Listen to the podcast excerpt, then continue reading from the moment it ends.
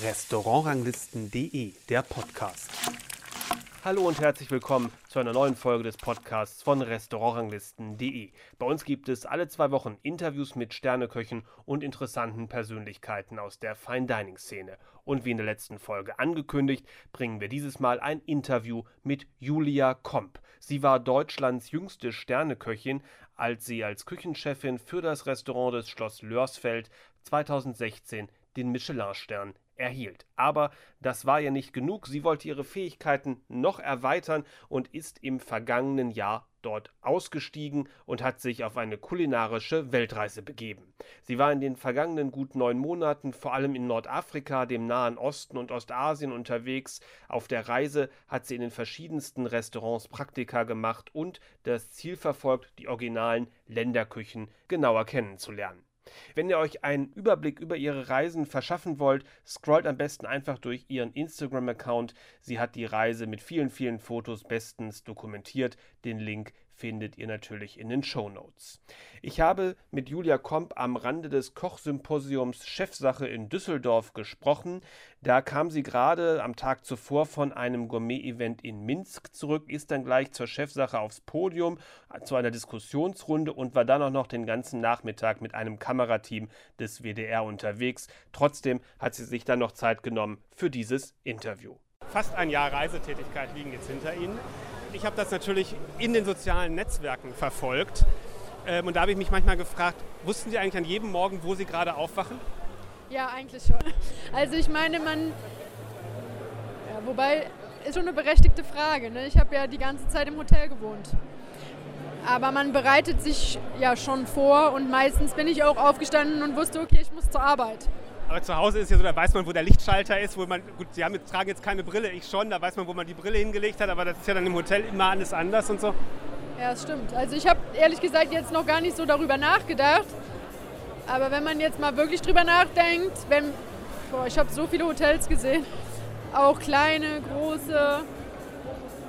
Aber irgendwie habe ich mich schon immer zu Hause gefühlt. Also ich habe auch immer gesagt, okay, ich gehe jetzt nach Hause. Weil das ist in dem Moment ähm, das Zuhause. Was war die Idee zu sagen, ich höre hier in Deutschland im Schloss Lörsfeld auf und gehe für eine gewisse Zeit, reise ich um die Welt und schaue an, was, was es kulinarisch zu erleben gibt?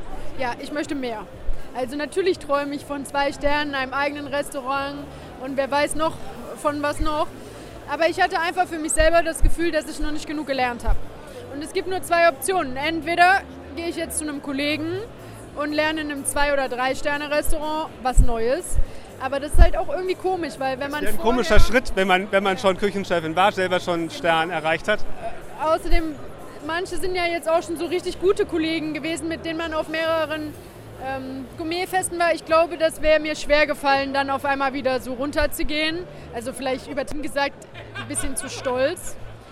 Dann habe ich mir gedacht, ich habe noch nie in einem Zwei-Sterner gehabt, noch nie in einem Drei-Sterner. Alles, was ich jetzt koche, habe ich mir selber beigebracht. Also dieser Küchenstil ist halt komplett neu. Da habe ich gedacht, okay, dann gehe ich lieber diese Richtung weiter und versuche halt den originalen Geschmack zu finden, um den dann später in meine Küche einzubringen.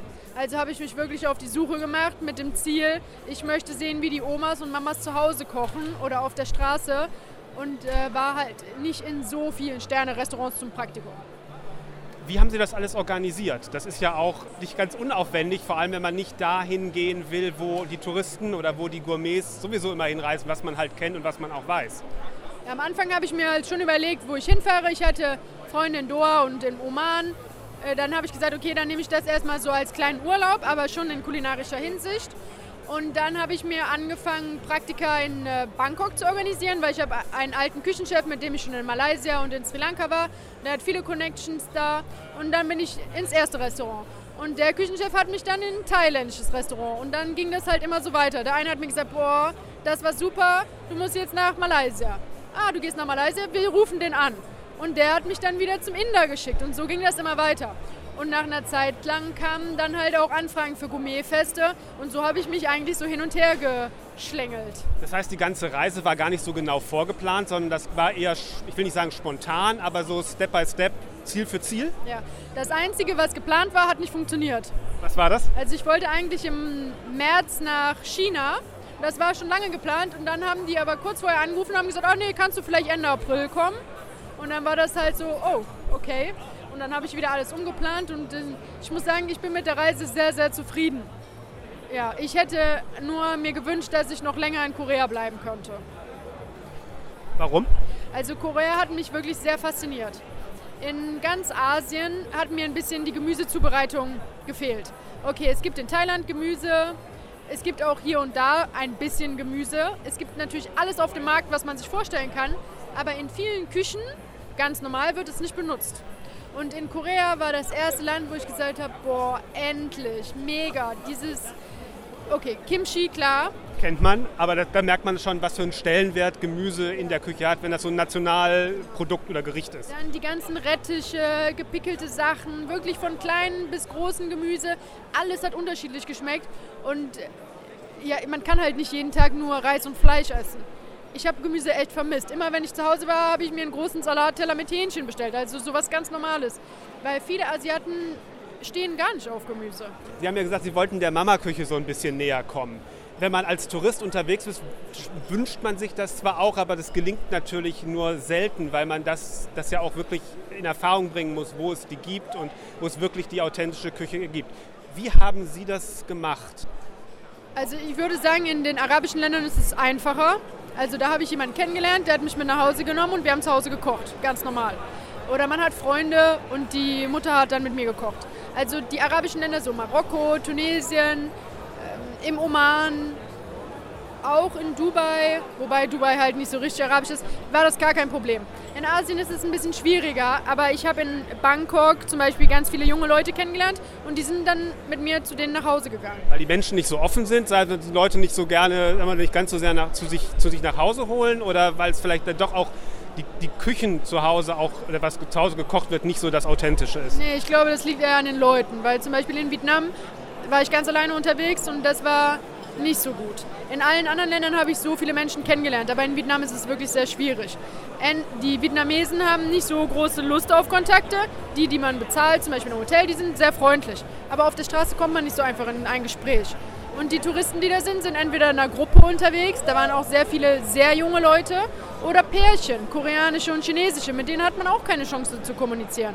Also wäre es mir da auch schwer gefallen, ähm, eine Familie zu finden, wobei ich dort einige Airbnb-Kochkurse zu Hause gemacht habe. Ah ja, klar, so kann man sich das natürlich heutzutage auch organisieren. Von den Küchen, die Sie jetzt kennengelernt haben, man hat ja vielleicht manchmal vorher auch ein Bild von einer Länderküche. Ähm, wo war die größte Differenz, der größte Unterschied zu dem, was Sie gedacht haben und zu dem, was Sie erlebt haben? Ja, als erstes nochmal vorweg, wir sagen immer, was sollen wir heute Abend essen? Ja, was Asiatisches. Boah, das, das geht halt gar nicht mehr. Sowas kann ich nicht mehr sagen, weil das ist genauso wie wenn wir sagen europäisch. Was ist europäisch? Pizza, Gyros oder Vin? Also man kann es, das ist mir jetzt halt noch viel, viel, viel stärker bewusst geworden, als ich auch schon vorher Wert darauf gelegt habe, dass Thailändisch ganz anders als Indonesisch, Japanisch oder Philippinisch ist. Die Regionalküchen gibt es ja in jedem Land auch nochmal. Also das ist wirklich krass. Das ist noch viel, viel strenger, als ich das eh schon vorher in meinem Gedächtnis hatte. Okay, dann, ähm, was mich wirklich enttäuscht hat, war Vietnam. Obwohl jeder sagt, das ist halt eine mega gute Küche in Asien und ähm, ja, sehr gesund. Ja, das mag sein.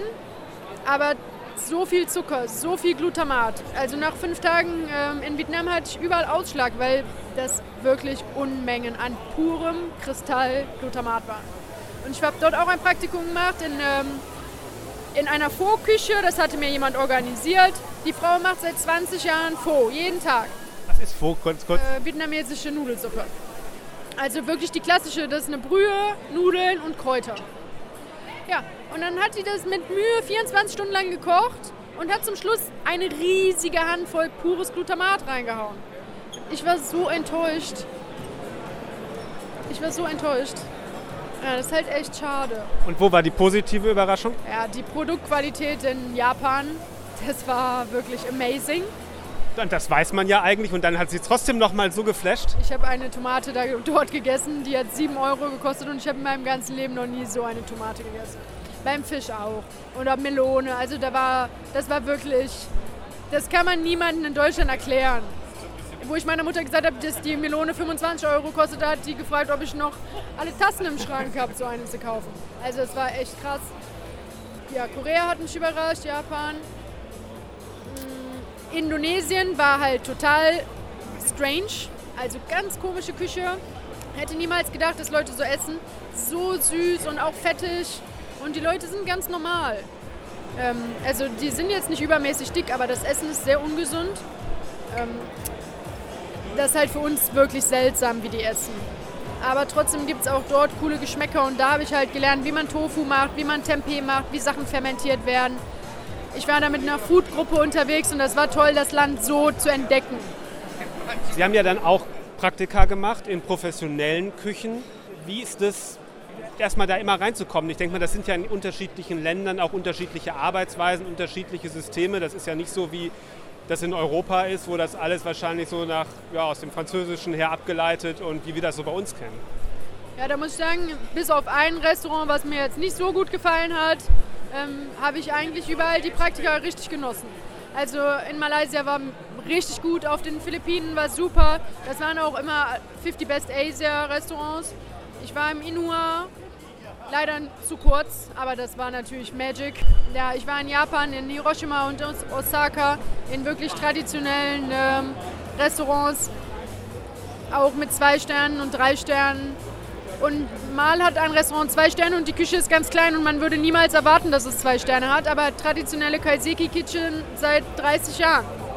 Und was, was haben, haben Sie dann zum Beispiel in so einem Fall da mitnehmen können für sich? Ja, in Japan habe ich vor allem noch mehr Respekt mit dem Umgang von Fischen gelernt. Also die, die vergöttern wirklich ihren Fisch. Das ist dann einfach auch durch Zugucken und, und Nachvollziehen. Ja, da gibt es Köche, die kommen morgens drei Stunden vorher, um äh, Dashi zu kochen. Und die kochen ihr ganzes Leben lang Dashi. Das ist der Dashi-Koch. Also sowas ist halt für uns echt schwierig vorzustellen, dass einer in der Küche nur erlaubt ist, Dashi zu kochen. Wenn der krank ist, gibt es kein Dashi, oder? Der wird niemals krank sein. Die arbeiten sechseinhalb Tage die Woche. Trotzdem, oder wie soll man sagen, es gibt ja das eine ist ja auch die, das, was man, was sie an, an, an Techniken, an Produkten, an, an Hingabe von den Leuten erlebt haben. Das andere ist ja auch das Zwischenmenschliche. Ähm, wie, ist, was, wie ist das, sich da so schnell auch in ein Team einzufinden? In Englisch, klar, man kann sich einigermaßen verständigen, aber wie sind Sie da dran gegangen? Aber auch, was, was waren so Erlebnisse dabei? Also ich habe ehrlich gesagt großes Glück gehabt. In Thailand war die Kommunikation ein bisschen schwieriger, aber das Team war groß und ich habe auch noch mit vielen Kontakt. Da haben sogar zwei Mädchen geweint, wo ich gegangen bin. Da war ich auch länger dort. Ähm, auf den Philippinen war super, die Leute können perfektes Englisch in Malaysia war auch richtig gut. Also es kommt, glaube ich, immer darauf an, wie das Restaurant ist. In Indien hatte ich immer ein, also in Indien habe ich ja selber gekocht, da hatte ich jedes Mal ein Team von 10 bis 15 Leuten mit mir in der Küche und nochmal 15 bis 20 Service-Mitarbeiter. Und da muss ich sagen, also ich glaube, in Indien habe ich die meisten Freundschaften oder ja die, ja, die meisten Leute kennengelernt und auch die meisten Freundschaften geschlossen. So, wo man jeden Tag mit redet. Wie, Sie werden dann ja auch als die, die Frau aus Deutschland gesehen die Leute wissen vielleicht, dass sie Sterneköchin sind, vielleicht auch nicht. Das weiß, kommt, war, war, wahrscheinlich unterschiedlich oder wie? Ja, also ich meine, das kommt halt immer ein bisschen darauf an, ob ich als Gastköchin gekommen bin oder als Praktikantin. Als Gastköchin war ich natürlich die Prinzessin, als Praktikantin habe ich es auch nie, meistens nicht gesagt damit das halt nicht äh, blöd rüberkommt. Aber auch da spricht man ja, wo kommst du her, äh, was, was, was ist deine Küche? Wie, wie, wie sind Sie da gesehen worden? Was, was, wussten die überhaupt was von Deutschland, von deutscher Küche oder kannten die nur Bayern, München und Mercedes? Also was auf jeden Fall sehr bekannt ist, ist Sauerkraut und Pork Nuggets. Also ich glaube, das ist das einzige deutsche Essen, was überall bekannt ist. Und da ich ja wirklich in coolen Restaurants war, äh, vor allem jetzt in Asien, ähm, war denen schon bewusst, was ein Michelin-Stern bedeutet und ähm, dass man für Auszeichnungen kämpft und dass man sich weiterbilden möchte. Und ja, doch, das war den meisten schon bewusst. Aber sind da Fragen gekommen? Es gab ein Interesse. Das würde mich, mich würde mich interessieren, wie Sie wahrgenommen haben, dass das äh, wie Deutschland oder deutsche Küche deutsche bei den Leuten, die das kennenlernen, die das vielleicht ein bisschen kennen oder so, im Ausland vielleicht gesehen wird. Das ist so die Frage, ob Sie darüber auch was gelernt haben. Also deutsche Küche interessiert keinen. Also wir haben auch mal darüber geredet, was es für Nationalgerichte gibt. Klar, die Leute kennen Schnitzel, aber wenn man ehrlich ist, ist es ja auch nicht wirklich deutsch. Dann gibt es halt äh, Oktoberfest. Oktoberfest, diese Sachen, die da serviert werden, die waren auch bekannt, aber das war's. Das war's. Auch köchemäßig waren ein paar bekannt, so diese 50 Best Restaurants oder 100 Best Restaurants. Da waren welche im Gespräch, aber Deutschland ist nicht so bekannt die ganzen Eindrücke, das sind ja, ist ja eine ganze Menge, die, die auf sie eingeströmt sind in doch relativ kurzer Zeit. Wie wollen Sie oder wie gehen Sie damit jetzt um, das zu verarbeiten und daraus auch was, Sie wollten ja was für sich, für die Zukunft mitnehmen und wie gehen Sie jetzt damit um, dass das auch gelingt? Ja, das ist eine gute Frage. Also ich habe sehr, sehr viel aufgeschrieben und auch fotografisch festgehalten. Und ich gucke zwischendurch auch immer wieder die Bilder an, um mich wieder daran zu erinnern, weil das waren so viele Informationen auf einmal, das kann man gar nicht alles behalten. In dem Moment, wo ich dort gearbeitet habe, habe ich natürlich Fotos gepostet und dazu geschrieben.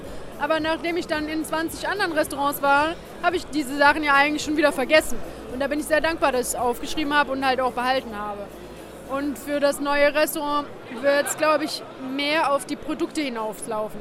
Also ich muss ehrlich sagen, über die handwerkliche Fähigkeit, die ich gelernt habe, war es jetzt nicht so viel. Ich glaube, ich hätte dann noch länger und mehr Restaurants besuchen müssen. Also in den wirklich coolen Restaurants länger bleiben müssen, ähm, um noch mehr zu lernen. Aber ich habe sehr, sehr viel über mich selber und auch über die Menschen gelernt und halt die Produkte. Weil in dem Moment, wenn ich kein Praktika gemacht habe, war ich dann mit Leuten auf dem Markt und da liegt Gemüse, das habe ich noch in meinem ganzen Leben nicht gesehen. Und in dem Moment kann diese Person dir dann erklären, was es ist. Und dann habe ich halt das auch immer aufgeschrieben. Und jetzt habe ich halt die Möglichkeit, irgendwo anzurufen und nach diesen Produkten zu fragen. Aber ohne dass ich weiß, was es ist, kann ich halt auch nicht danach suchen. Wie geht jetzt die Reise noch, äh, noch weiter? Sie waren hauptsächlich in Asien unterwegs, ein bisschen im arabischen Raum, äh, also Nordafrika, Arabien, äh, jetzt zuletzt Südamerika und Osteuropa. Es fehlt ja im Grunde noch Nordamerika und Australien. Ja, das war nicht geplant. Also für mich ist Asien und der Orient wichtig gewesen. Ich habe alle Länder, die ich besichtigen wollte, geschafft, bis auf den Libanon. Das steht noch auf meiner Liste drauf. Ähm, ja, das waren Ausreißer mit Südamerika und so.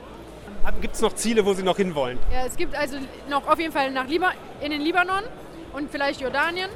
Und das, was ich jetzt noch bis zum Ende des Jahres mache, sind eigentlich wirklich nur noch Gourmetfeste. Also überall, wo ich jetzt hinfahre, war ich schon. Ich bin jetzt zehn Tage hier für die Anuga und Chef Days, Chefsache. Und danach geht es äh, nach Vietnam zum Gourmetfest. Die Leute habe ich halt kennengelernt und die haben mich eingeladen. Das ist ein riesiges Gourmetfest, zehn Tage. Und von dort fahre ich nochmal auf die Malediven zum Gourmetfest und dann nach St. Petersburg auf die Messe. Und dann ist es eigentlich vorbei. Dann muss ich wieder mal richtig arbeiten. Und wie geht es dann weiter? Ja, wir haben vor Weihnachten haben wir Pop-up-Restaurants geplant, neben meiner neuen Location für das neue Restaurant. Also eine Event-Location ist schon fertig, der Rest wird noch gebaut. Und dann muss ich aber sagen, dass ich für nächstes Jahr die ersten sechs Monate auf jeden Fall noch, noch was machen muss.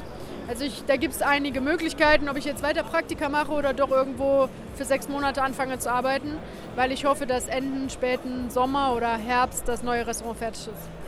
Und würden Sie sagen, das war im Nachhinein eine gute Entscheidung, das so alles auf einen Rutsch zu machen? Oder wäre es vielleicht besser gewesen, auch mal das ein bisschen zu, äh, zu stückeln und die Ferien, wie andere Köche, sagen wir mal, die, die Ferienzeit oder die, die, die arbeitsfreie Zeit dafür zu nutzen?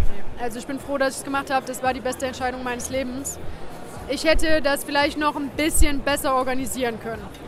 Also ich hätte mir vielleicht doch vorher noch einen größeren Plan machen müssen, was ich in welchem Land machen möchte. Aber dann ist es auch ein bisschen über mich reingebrochen und ja, komm jetzt hierhin, komm dahin, wir sind jetzt hier, willst du nicht zu uns kommen? Und im Endeffekt, ja, es war halt alles spontan und das ist auch gut. Da habe ich auch viel gelernt. Also ich bin froh, dass ich diese Entscheidung getroffen habe. Und für den privaten Foodie, sage ich jetzt mal, äh, der jetzt nicht noch in Küchen reingucken will und das wirklich lernen will, sondern rein fürs Essen, von Ihren Zielen, haben Sie einen Tipp, wo Sie sagen würden, das lohnt sich äh, da vielleicht am ehesten mal, oder das lohnt sich da mal hinzufahren? Ja, für mich eindeutig Korea und Marokko. Das war das Interview mit Julia Komp, aufgenommen am Rande der Chefsache in Düsseldorf. Wenn ihr unseren Podcast noch nicht abonniert habt, empfehle ich euch, das zu tun, denn dann verpasst ihr nicht die nächste Folge, die in zwei Wochen erscheint. Uns gibt es bei iTunes, bei Spotify und bei allen anderen gängigen Podcast-Plattformen. Also bis zur nächsten Folge in zwei Wochen. Tschüss.